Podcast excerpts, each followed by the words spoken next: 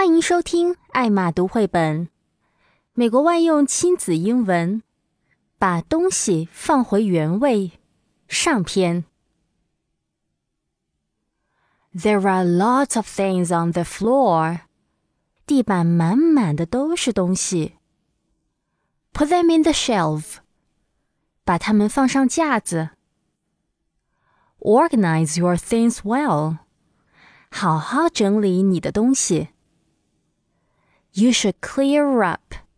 你应该收拾自己的东西。There are lots of things on the floor. There are lots of things on the floor. Put them in the shelf. Put them in the shelf. Organize your things well. Organize your things well.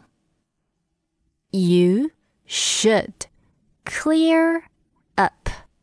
You should clear up. 想获得以上素材的文本和歌词吗？欢迎关注“艾玛读绘本”微信公众号，你所需要的都在那里。